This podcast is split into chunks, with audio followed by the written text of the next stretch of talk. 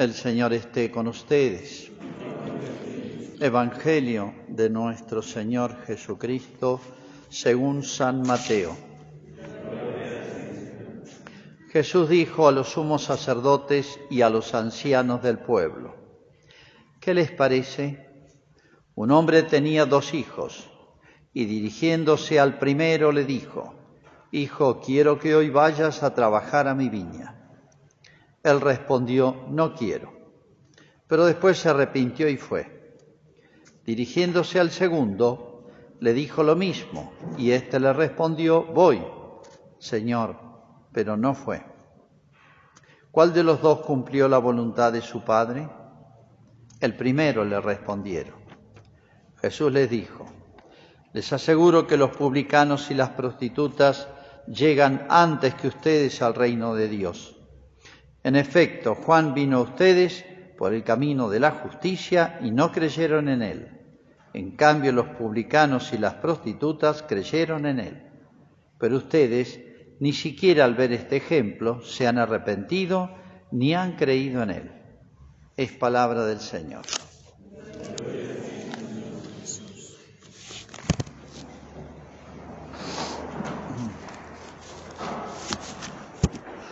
Tiempo atrás, a raíz de uno de los atentados musulmanes en Europa, que han habido varios, eh, una de las declaraciones que hicieron fue esta, que refleja la mentalidad, el modo de pensar del musulmán.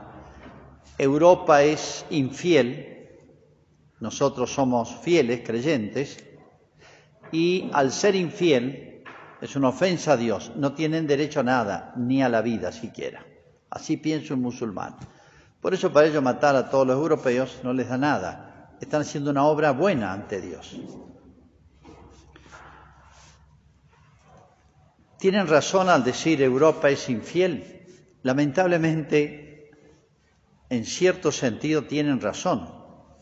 Europa era cristiana, ha tenido su momento de esplendor en el medioevo y ha ido decayendo. Y hoy ni un solo país de Europa es cristiano, en el sentido de confesional u oficialmente cristiano. Son todos países que se llaman laicos.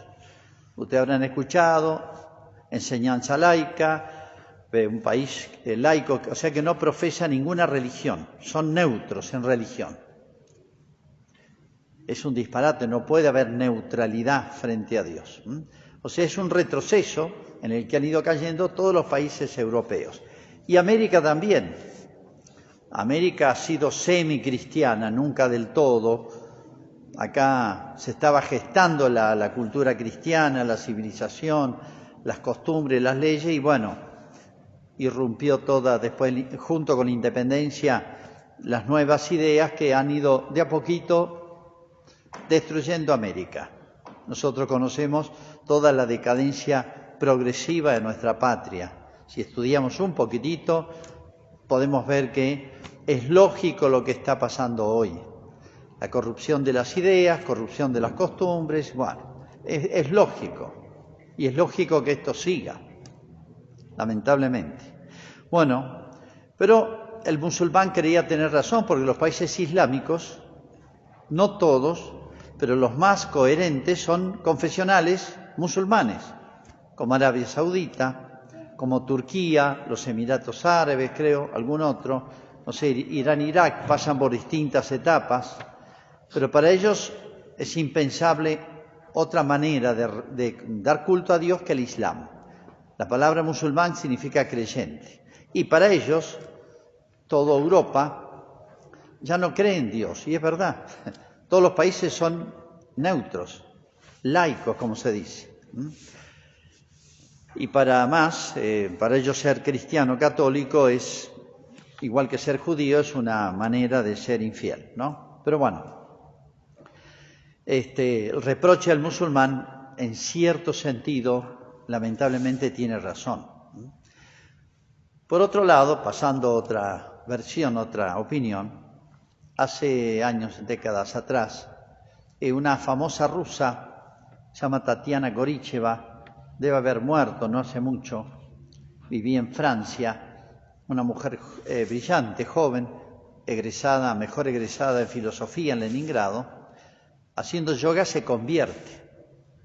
Claro, una vez que se convierte, por más que ella era este, una, para los comunistas soviéticos era este, un personaje que iban a promocionar por su talento, bueno, se convierte, entonces empezó un calvario para ella hasta que pudo escapar de Rusia. Claro, yo pensó, en Rusia ser creyente, ser cristiano, es arriesgar hasta la vida y una pasarla muy mal, como la pasó ella, de ser un personaje de primer orden, pasar a, a mendigar para vivir.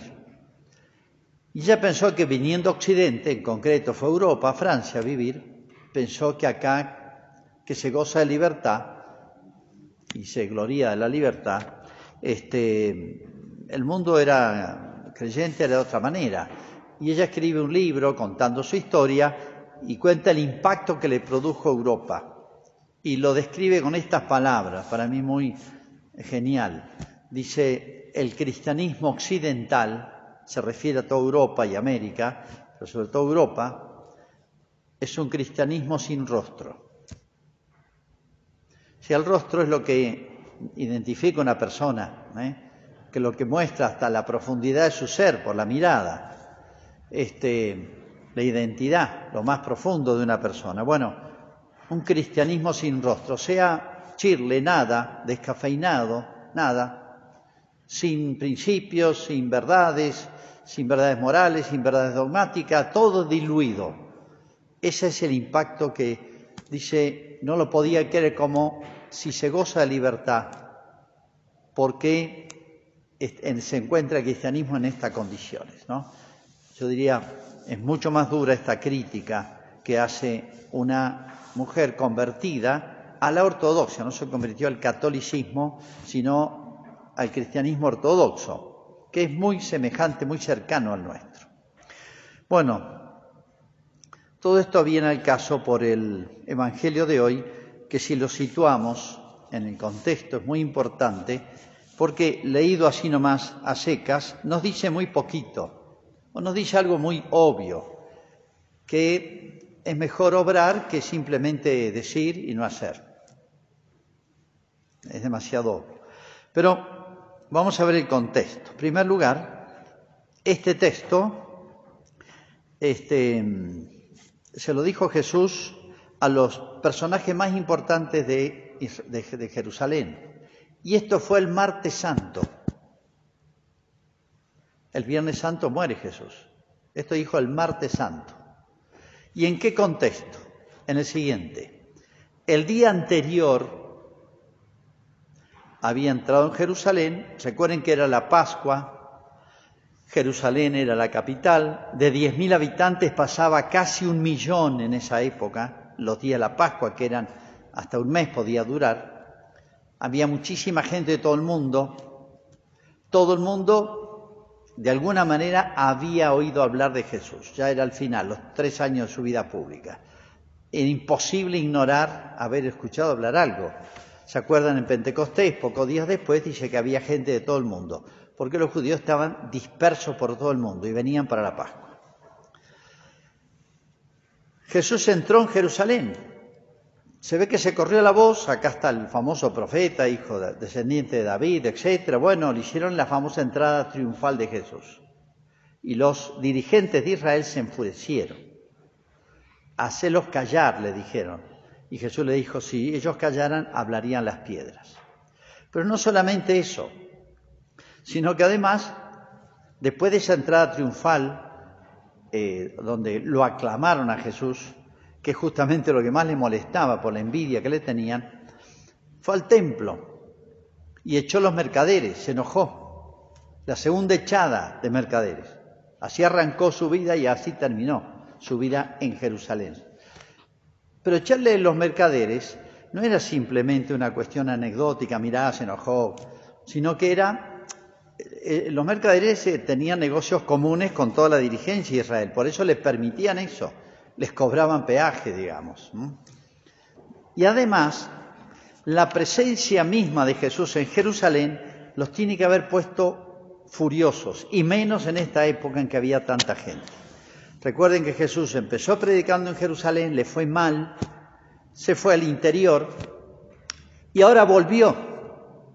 Iba para la Pascua y se iba, Jesús nomás, pero ahora volvió a quedarse. ¿Se acuerdan que los apóstoles no querían subir?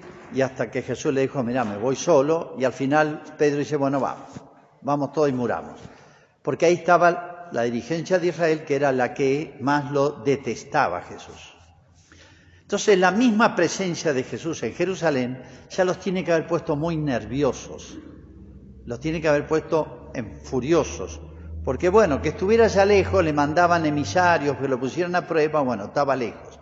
Pero ahora se les presenta en su casa. Es como ir a la Meca, el lugar más sagrado de los musulmanes, y empezar a, hablar contra Mahoma, más o menos. Bueno, era su territorio, por así decir. ¿eh?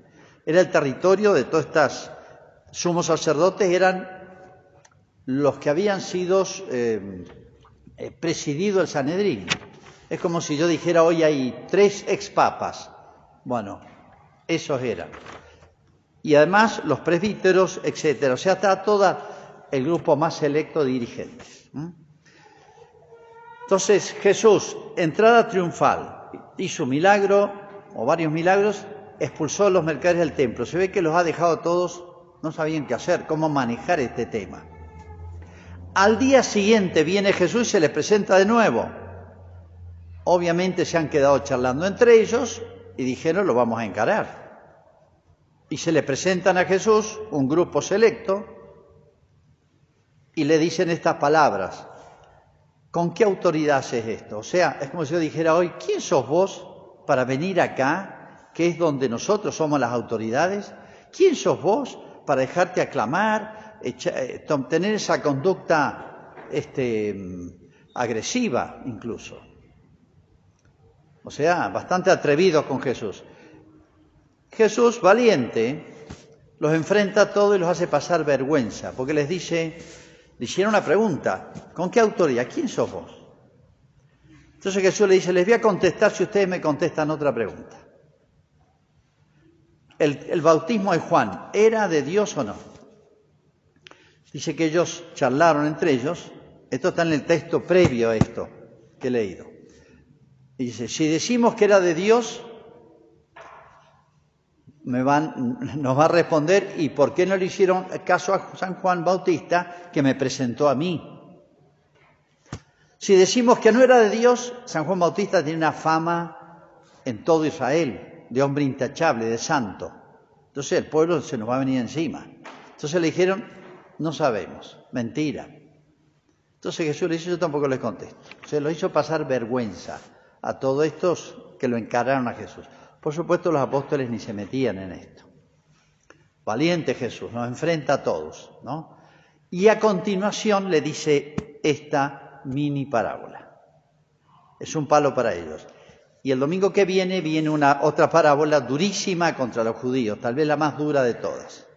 Por eso se llaman a todos estos episodios que siguen, del martes y del miércoles santo, el, gran conflicto que tiene Jesús con la dirigencia de Israel, los, los jefes máximos, pero hay que ubicarse, es el final de la vida de Jesús, ya han decidido matarlo, y es el territorio de ellos, como diciendo, mira, en Galilea, en el interior, bueno, está bien, que haya, haga ya su, su discipulado, que predique ya, pero venir a Jerusalén a desafiarnos a nosotros. Jesús tenía que ir a morir a Jerusalén, a triunfar en Jerusalén, a vencer al mal, al malo y a los malos en Jerusalén, porque ahí estaba el templo, la ciudad sagrada y la presencia de Dios. No podía dejarla entregada a los enemigos. Por eso Jesús subía a Jerusalén, siempre dice, tenía que morir y, resucitar en Jerusalén. Ese es el contexto, por eso es tan importante. ¿A quién se refiere? Bueno, no voy a repetir la parábola de los dos hijos, pero es como si decir Jesús dos actitudes, ¿no? ¿A quién se refiere? Bueno, a los judíos, a dos clases, como diciendo hay dos clases de judíos. En realidad ninguno de los dos es bueno, ¿eh? El hijo que dijo, no voy, y después fue, y el otro, los dos se portan mal. Porque en realidad tendrían que haber dicho, sí voy, papá, y a ir. Eso sería lo correcto. Bueno, como diciendo, ustedes este, son, ubíquense en los dos. Ninguno de los dos es óptimo, pero uno es mejor que el otro. Primera aplicación, porque esta mini parábola tiene cuatro niveles de aplicación. En primer lugar, a los judíos, porque dice, vino San Juan el Bautista, los, los publicanos y prostitutas los van a preceder, dice. Vino Juan el Bautista por el camino de la justicia y no creyeron en él. En cambio, publicanos y prostitutas creyeron en él. Y ustedes ni siquiera se contagiaron de este ejemplo. Les contesta lo que ellos no contestaron. El bautismo de Juan, ¿de quién era? ¿Tenía autoridad Juan o no? Como diciendo, yo les voy a contestar quién era Juan Bautista. Lo que ustedes dijeron mentirosamente que no sabían. Entonces, acá primero pone el primer ejemplo. Dice, hay dos clases de judíos. Judíos malos, está hablándole al pueblo de Israel que lleva una mala vida. Los, el que escribe este Evangelio, Mateo, es uno de ellos, es uno de los convertidos, un publicano. ¿Recuerdan Saqueo? Hace pocos días se ha convertido, es jefe de publicanos. Eran, eran este, mal vistos porque cobraban los impuestos para Roma. Empresas públicas, por eso llaman publicanos. Bueno, varios publicanos, como Saqueo o Mateo, que escribe esto, que estaba ahí, y otros se convirtieron a la prédica del Bautista. Si ustedes recuerdan, muchos le preguntaban al Bautista, ¿qué tenemos que hacer? Y Bautista les daba consejos. Pero a otros, estos, que se le presentaron al Bautista para husmear, a ver quién es este tan famoso, no le preguntaron a Juan Bautista qué tenemos que hacer, sino eh, se presentaron ahí y Juan Bautista, les, ¿se acuerdan que les dijo raza de víboras, quiénes son ustedes? Los trató muy mal. Tienen que haber quedado heridos desde esa época. Como diciendo, a pesar de que ustedes vieron la santidad por el camino de la justicia, dice Jesús, ni se contagiaron del Bautista ni de los que convirtió San Juan Bautista. Entonces, ¿qué quiere decir Jesús en un primer sentido? Hay, personas que no eran buenas, tal vez porque no conocían más de Israel, ¿no? O no habían recibido suficiente este, oportunidades en su vida de conocer más las cosas de Dios, pero bueno, al ver un ejemplo deslumbrante como el del Bautista, se convirtieron, cambiaron de vida. Hay muchos ejemplos en la vida de Jesús. Y en cambio ustedes, que siempre dijeron que cumplimos, que renovaban la alianza, que prometían en cada fiesta religiosa, etcétera, este, cumplir con los mandamientos de Dios, ustedes miren en qué termina. Ya han decidido matarme a mí. Primer mensaje entonces es para estas dos clases de judíos, los dos malos, pero uno termina bien, el que dijo no, no voy, pero después fue. ¿eh? Entonces muchas personas nosotros podemos ser como uno de los dos casos. No somos buenos, pero este, el ideal sería que uno realmente lo anhelara y lo cumpliera, las dos cosas. ¿eh? Pero puede darse aquel caso de personas que llevan mala vida. ¿eh? Y sin embargo, siempre hay tiempo para convertirse. Para eso Dios manda al Bautista, vino Él y nos manda mil oportunidades. Segunda lectura, que se puede hacer, que no se hace en el momento, sino que después, con el tiempo, se vio.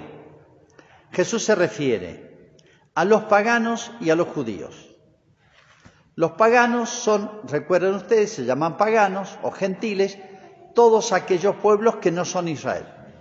Para los judíos el mundo se dividía en dos, ellos y todo el resto del mundo. ¿Mm?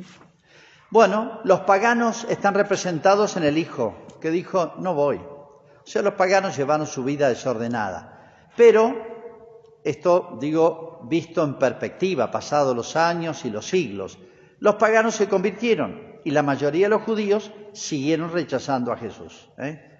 O sea, los paganos es como si hubieran dicho no, pero al final se convierten.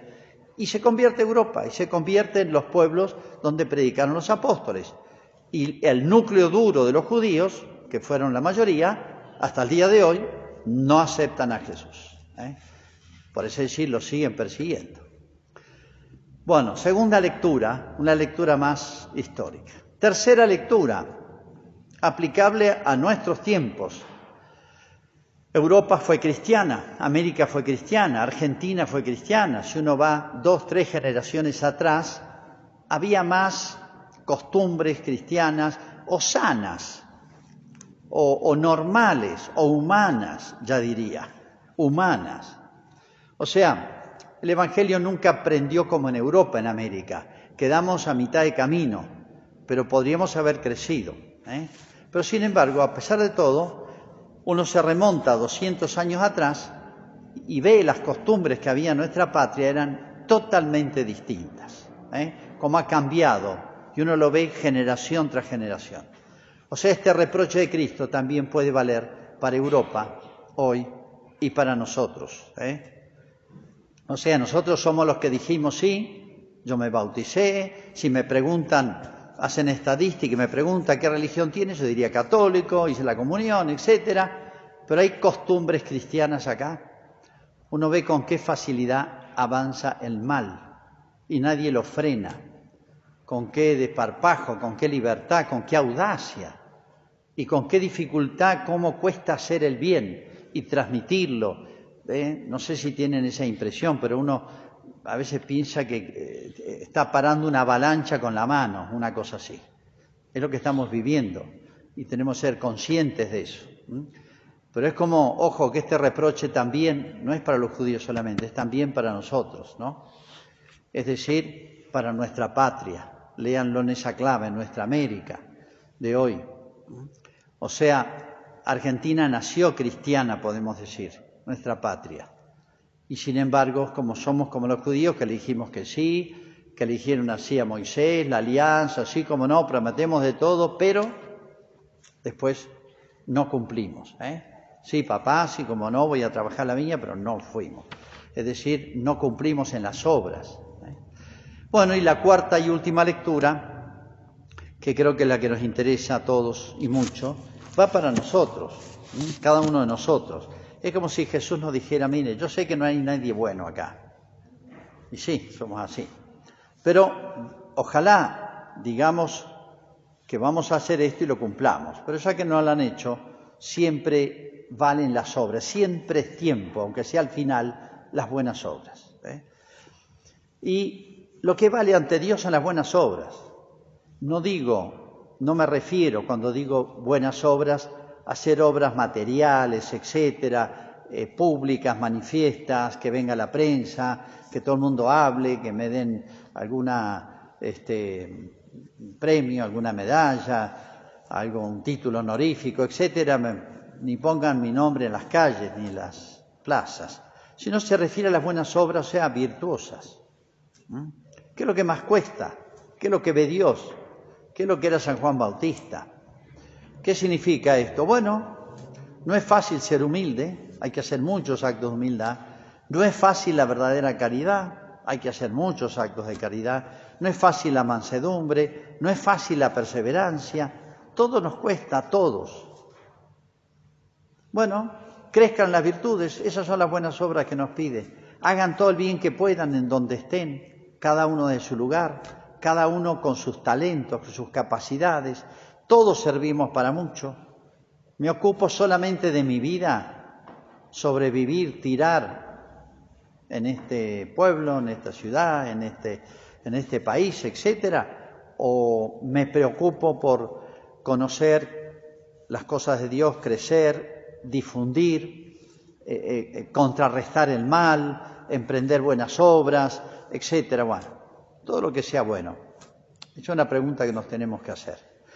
Bueno, y les dejo tres consejos tomados de la Escritura, ¿no?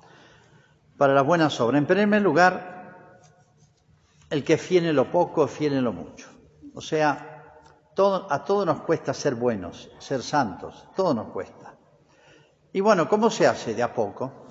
Son importantes las pequeñas obras buenas pequeños actos de caridad que nadie vea, pequeños actos de paciencia, de mansedumbre, de, ya he hablado muchas veces de lo que es la caridad verdadera, que es soportar defectos ajenos, que es eh, soportar las dificultades, eh, bueno, todo lo que significa la paciencia, todo lo que significan las virtudes, eh, la visión sobrenatural, la perseverancia en la vida cristiana, todas las virtudes, no voy a poner a enumerarlas todas ahora, son más de 50, pero ya las conocemos. Darle importancia a las pequeñas obras de virtud que nadie ve, porque son pequeñas pruebas interiores del alma. Y cada día hay 10, 20, 30, 40 oportunidades de hacer esas pequeñas obras, este, a veces intensas interiormente, pero que yo puedo con ellas, pequeñas, pero que valen mucho.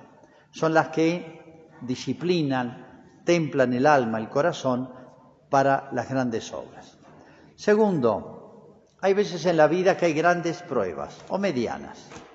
No digo el martirio, pero hay, hay, decisiones en la vida que abren caminos. Es como si se abrieran los caminos de la vida. Yo tomo esta mala decisión y ya esa mala decisión arrastra muchas otras, porque quedo como atado. Una mala decisión, qué sé yo, dentro del matrimonio puede ser, dentro de esas elecciones que uno puede hacer que tienen más trascendencia. ¿eh? Entonces, hay veces en la vida en que hay decisiones duras, pero que deciden caminos. ¿eh? No es algo que yo pueda empezar de nuevo mañana como si no pasara nada. Ya se abren caminos, ¿no? Esas grandes decisiones a veces son difíciles tomar las buenas, pero son las que hacen crecer y dar saltos al alma en la vida espiritual, en la vida de las virtudes. Y en tercer lugar, lo que recomendaba este santo obispo español, Manuel González, que no nos cansemos. Es el título de una oración muy linda. Papa Pío XII, gran papa, decía esto, yo no temo tanto a la acción de los malos en el mundo cuanto al cansancio de los buenos. Hay tanto ambiente, clima difícil, malo, que cada obra buena, cada buena opinión a veces no se puede dar ni en la mesa familiar, porque se arma un lío. No puedo tocar ese tema, escucho muchas veces, porque nos peleamos con papá, con mamá, con mi tío, con mi... Hay temas se, no se pueden tratar ni en una mesa familiar. Entonces, yo entiendo, es lo que quería decir Pío XII, el cansancio de los buenos. Me canso. Es decir, hay tanto mal en mi entorno que me, resigno a sobrevivir, a ir tirando, nada más. Temo el cansancio de los buenos más que la acción de los malos. Que no nos cansemos. ¿eh? No estamos solos. Cuando hay obras buenas delante mío, o sea, lo que yo veo que tengo que hacer, ni hay que dudar. Hay que ser prudente, hay que ser todo, por supuesto. No hay que hacer no hay que pelearse con todo el mundo simplemente por espíritu de contradicción, pero no hay que temer obrar bien cuando es justo y prudente y que no nos cansemos. Bueno, y termino con esa frase de una santa que decía esto, para pensarlo. Dice, si los cristianos fuéramos lo que debiéramos ser, lo que debemos ser, prenderíamos fuego al mundo, lo que vino a ser Jesús hagamos nuestra profesión de fe. Creo